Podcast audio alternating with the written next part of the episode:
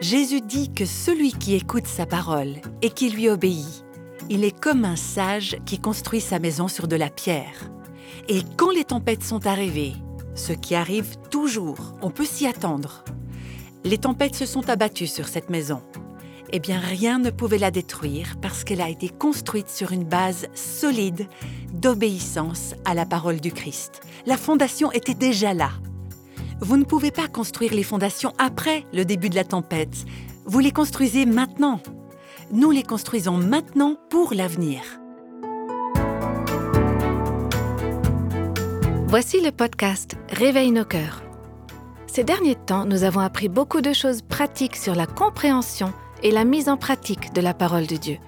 Aujourd'hui, nous allons être mis en garde sur ce qui se passe quand on n'entre pas dans la parole et que la parole n'entre pas en nous.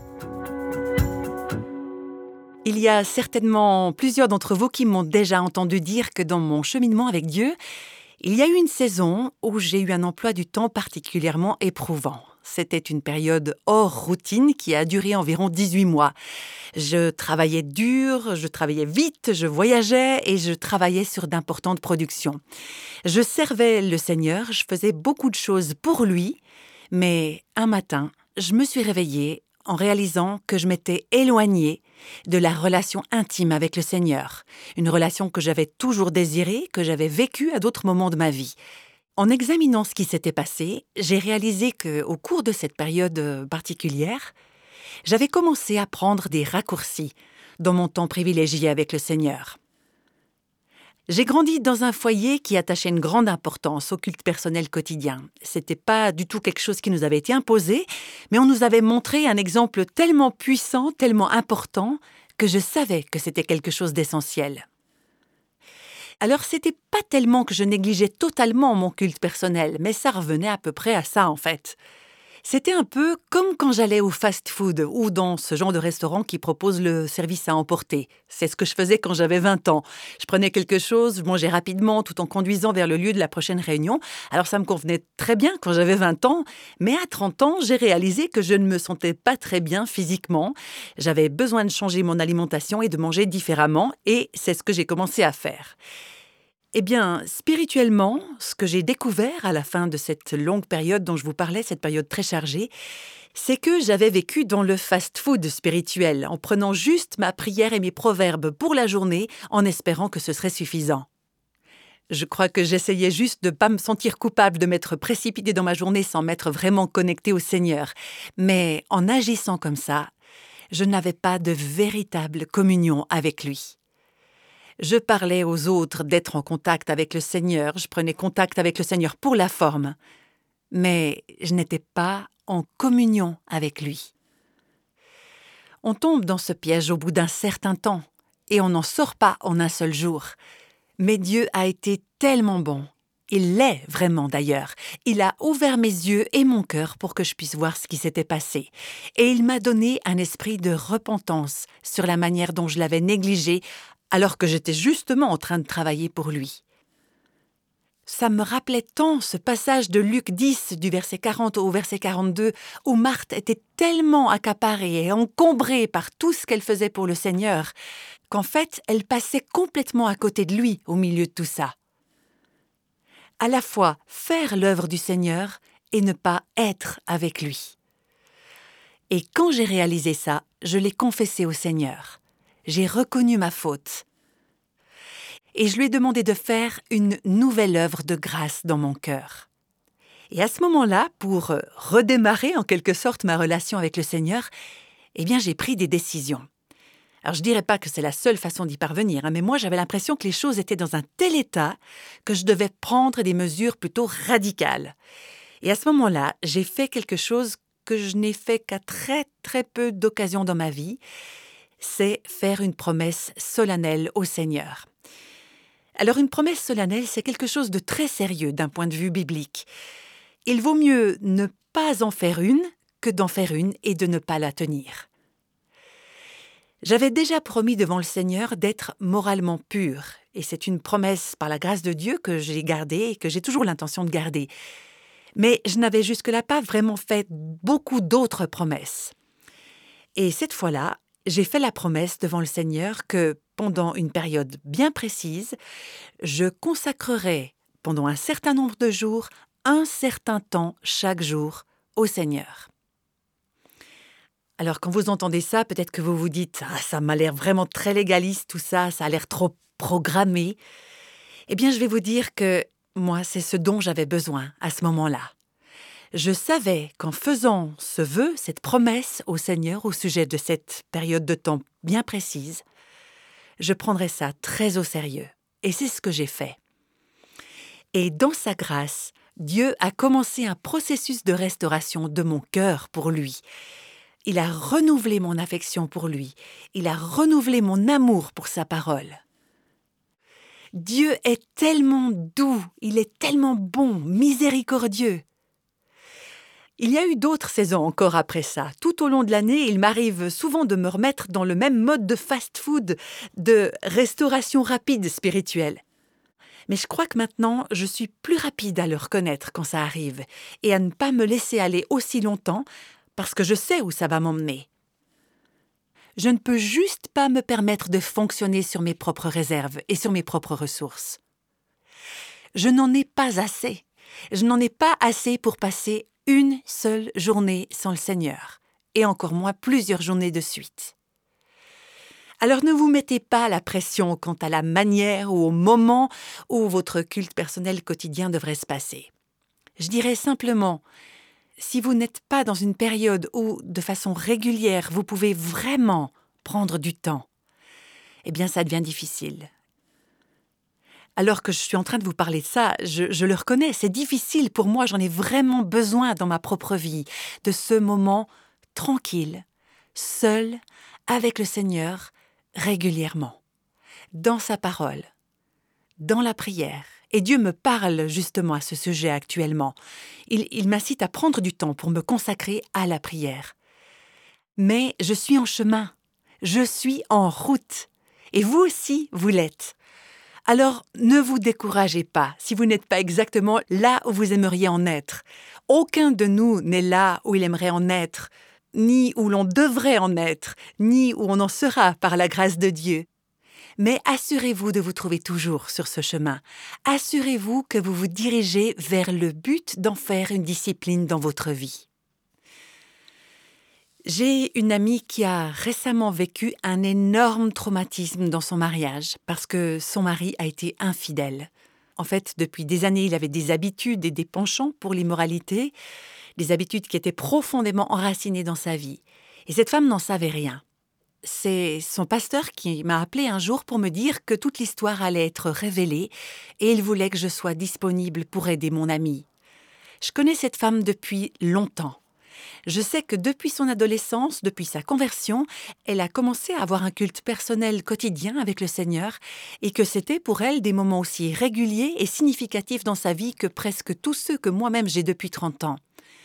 Et j'ai dit à son pasteur, eh bien, si elle réussit à traverser cette épreuve, ce que par la grâce de Dieu je crois qu'elle réussira, et par la grâce de Dieu elle a réussi, eh bien ce sera parce qu'elle a marché avec Dieu et dans sa parole de manière si régulière pendant tant d'années que maintenant que les difficultés se présentent, elle aura ce dont elle a besoin pour affronter cette situation.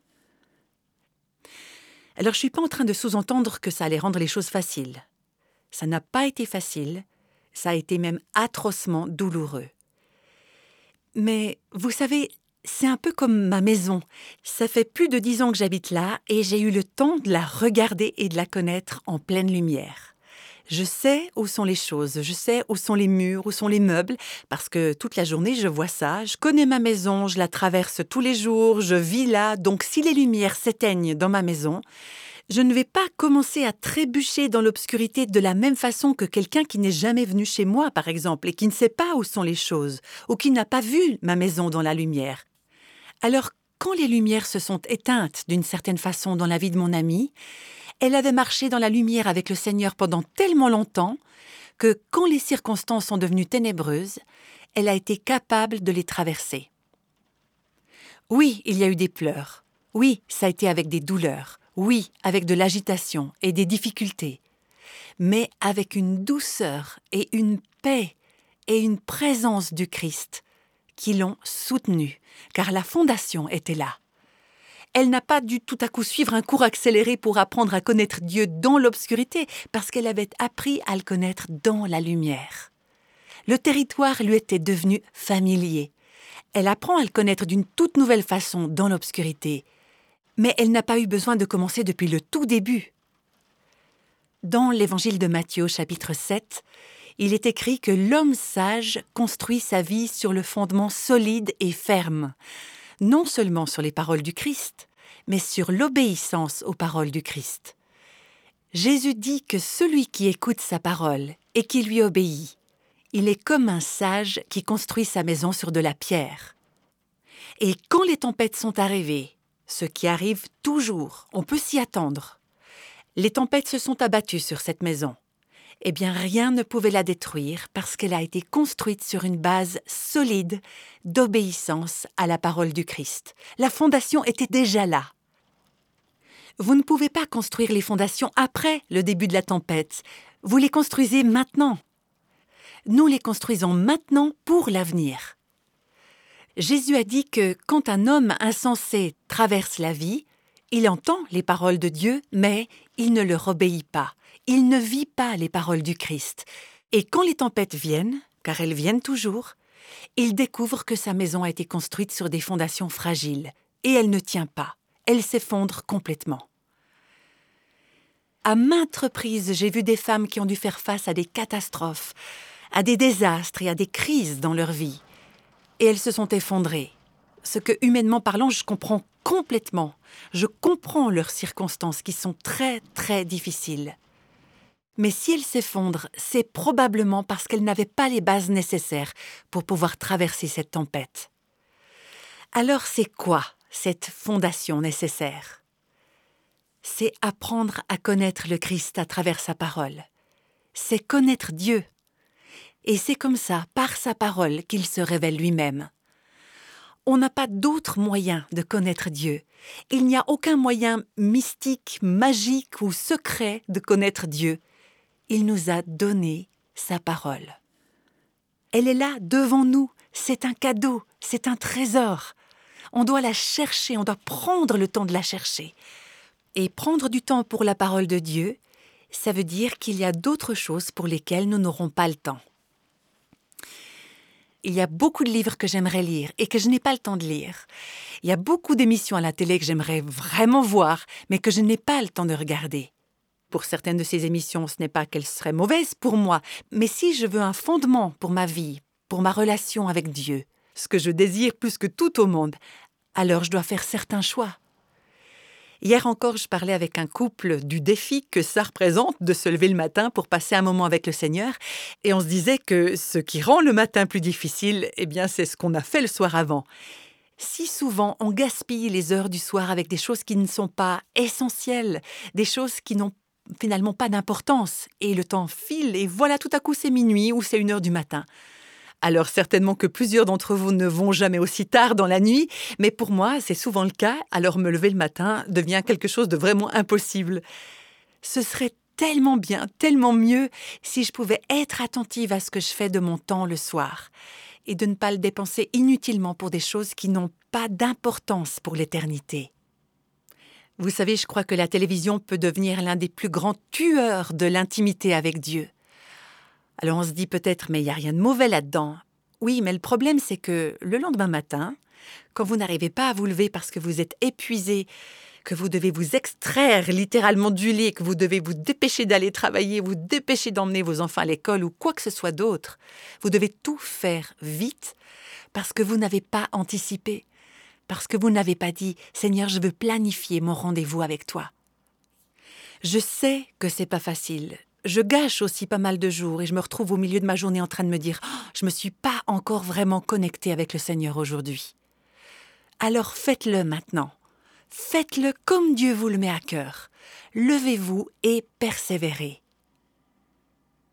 Le verset 16 du chapitre 24 des Proverbes dit que le juste tombe sept fois et se relève à chaque fois. Et parfois je me dis que c'est sept fois par jour ou par semaine. Mais Dieu vous a maintenant donné un nouveau défi. Levez-vous où que vous en soyez dans votre marche avec le Seigneur et passez maintenant à une nouvelle étape. Ça vaut la peine, faites-le et vous sèmerez des graines qui, peu à peu, donneront une récolte que vous ne pouvez peut-être même pas imaginer en ce moment.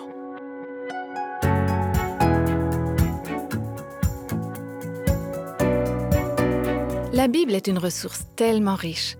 Si on s'en éloigne, on rencontre souvent bien des problèmes. Nous sommes encouragés à passer à l'action, à ouvrir la parole de Dieu et à la mettre en pratique dans notre vie. Dans un sens, c'est facile. Il suffit de faire le pas d'une lecture régulière de la Bible. Voici maintenant des témoignages de l'impact de la parole de Dieu dans la vie de plusieurs femmes. Oui, voilà ce dont l'une de nos auditrices témoigne. Elle écrit J'ai eu bien des moments de culte personnel avec Dieu depuis longtemps dans ma vie, et bien souvent, ils ont été improductifs, je les trouvais un peu secs, ennuyeux. Parfois, je trouve que ça arrive encore. Je me plonge dans la parole de Dieu et je la lis parce que je sais que c'est une bonne chose et que Dieu l'utilisera plus tard dans ma vie mais c'est la mémorisation de la parole de Dieu qui a transformé ma vie de prière, et elle a rejailli sur mes moments de culte personnel, surtout pendant que j'écris dans mon journal. Ça a commencé dans une période où on habitait à l'étranger depuis quelques années, et où ma mère me manquait terriblement. Ma mère était en train d'apprendre par cœur un psaume, je crois que c'était le psaume 92 ou 91, et je me suis dit, je vais apprendre ce psaume par cœur aussi, parce que je sais qu'elle le fait, alors je vais le faire aussi et c'était une façon pour moi d'être en lien avec ma mère. Alors j'ai appris ce psaume par cœur, et au fil des années, j'ai fini par l'oublier.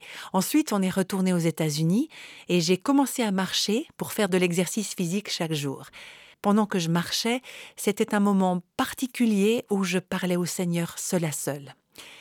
On habitait à la campagne, alors je pouvais me permettre de parler à haute voix. Je lui ai dit je suis vraiment en colère, Seigneur. J'ai oublié ce psaume que j'avais tellement bien appris par cœur. Alors j'ai écrit ce psaume sur une feuille et j'ai commencé à l'apprendre par cœur en marchant. Et puis je me suis dit, mais c'est génial, c'est comme un poème. Je vais en apprendre par cœur un autre, un psaume que j'aime vraiment. Donc au cours des années, j'ai appris par cœur toute une sélection de psaumes. Je les écris sur de petites feuilles et il y a d'autres parties de l'écriture aussi. Ça me motive à aller marcher. J'ai pas envie de perdre ce que j'ai appris par cœur. Alors j'emporte ces petites feuilles avec moi, je vais marcher et j'apprends ces psaumes par cœur. Et à ma grande surprise, ce qui s'est produit, c'est que, en les répétant et en les apprenant par cœur, j'ai commencé à les prier. En fait, c'était pas seulement une question d'apprendre par cœur ils ont commencé à déborder de moi, et par ces psaumes, je priais pour mes enfants, pour mon mari, pour moi. Oui, j'ai beaucoup prié pour moi-même.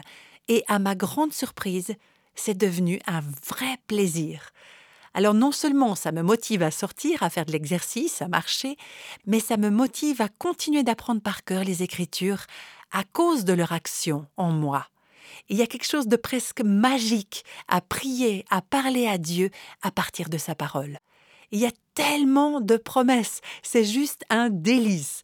Et puis quand je me retrouve au calme, ces textes me reviennent à l'esprit quand j'écris dans mon journal ou dans mon cahier. Si vous avez appris les Écritures par cœur, ce qui se passe, c'est que quand vous lisez la Bible, tous ces autres versets reviennent à votre mémoire et enrichissent ce que vous êtes en train de lire.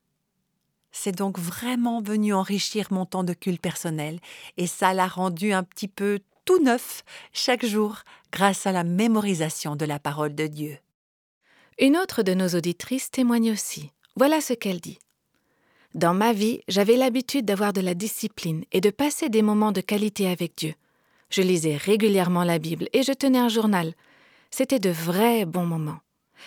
Et puis, j'ai fondé une famille et petit à petit, toutes ces bonnes choses, on sait qu'on doit les faire, mais on ne les fait pas, et on sait très bien qu'on ne les fait pas, mais on ne les fait toujours pas. Voilà pourquoi je me sens tellement encouragée, remotivée aujourd'hui.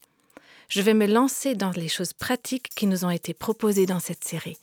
Ce sera de petites étapes comme de petites pépites, et je vais essayer de reprendre le contrôle de la situation. Le Seigneur seul peut m'aider. J'apprécie vraiment ses conseils.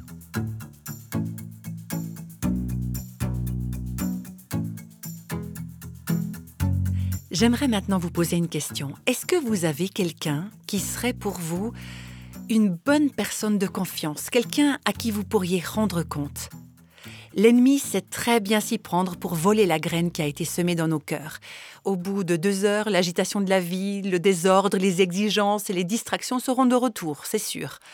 Mais maintenant que vous avez entendu et que Dieu vous a parlé, il est encore plus important que vous répondiez comme Dieu vous le met à cœur.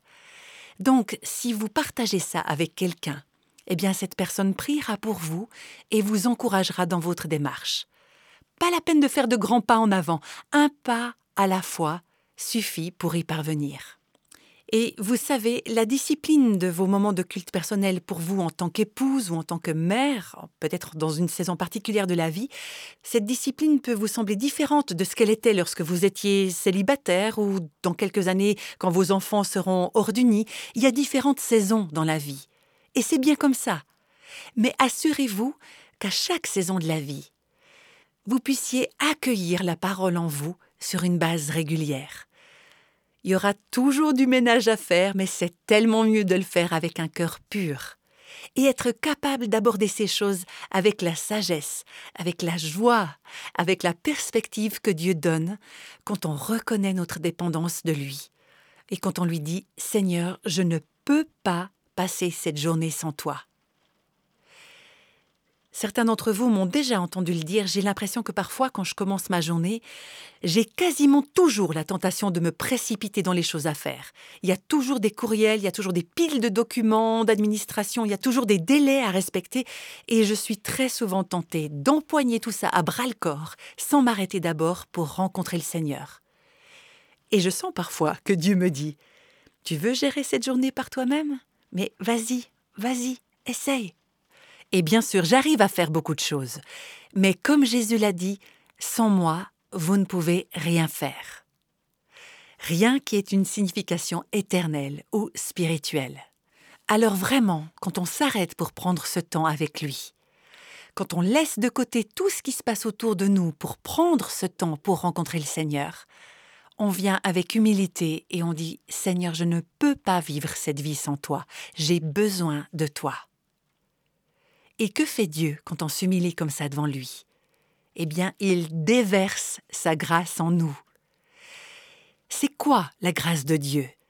Eh bien, c'est toutes les ressources surnaturelles et infinies que Dieu met à notre disposition. Le désir d'obéir à Dieu, le pouvoir d'obéir à Dieu, c'est Dieu qui est à l'œuvre en nous, à la fois pour vouloir et pour faire ce qu'il veut. C'est ça la grâce de Dieu. Vous avez besoin de la grâce de Dieu, j'ai besoin de la grâce de Dieu pour vivre aujourd'hui. Quelle que soit la saison de vie, quelles que soient les exigences, les difficultés, les luttes, les pressions, les fardeaux, on a tous besoin de la grâce de Dieu. Et sa grâce est suffisante. Le problème, c'est qu'on ne s'en sert pas. On a cette énorme ressource à disposition, mais avec nos maigres et pauvres ressources, on essaye de vivre cette vie par nous-mêmes, on essaye de se débrouiller tout seul. On est comme des mendiants frappés par la pauvreté, en quête d'une existence, alors que Dieu tient à notre disposition cette incroyable réserve de trésors. Toutes ces richesses en Jésus-Christ sont à notre disposition et nous, on vit comme des pauvres. On lutte, on lutte, on fait des efforts surhumains pour avancer dans la vie. Et Dieu nous dit, je veux déverser toutes mes ressources en toi, mais c'est à toi d'entrer là où se trouve la fontaine. Vas-y, bois un bon coup. Bois tout ce que tu peux. Et trouve ma grâce qui vient à ta rencontre au moment où tu en as besoin.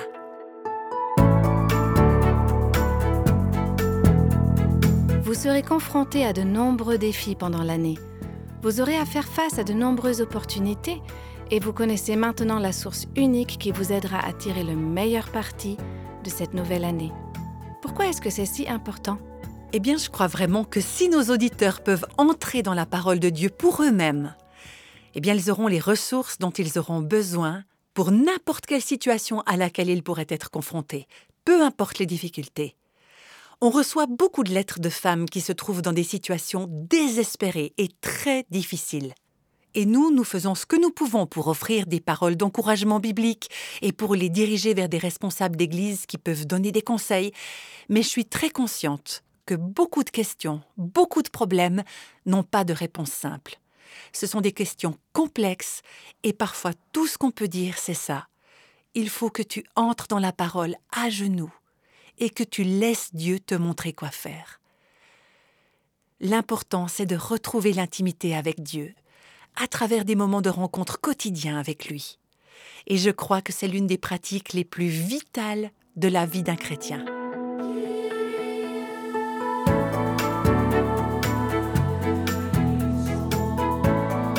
Tous les extraits de la Bible sont tirés de la version Parole de vie.